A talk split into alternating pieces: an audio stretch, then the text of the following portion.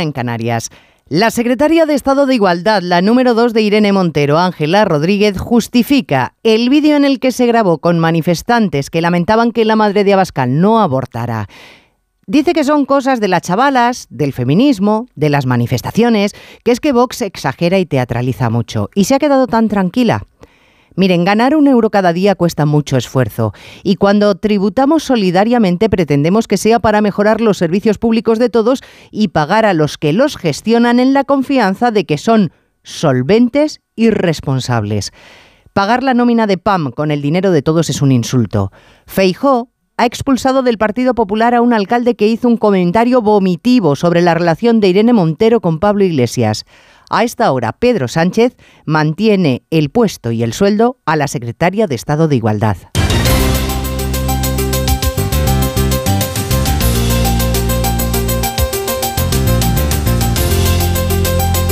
En Onda Cero, Noticias Mediodía, con Elena Gijón.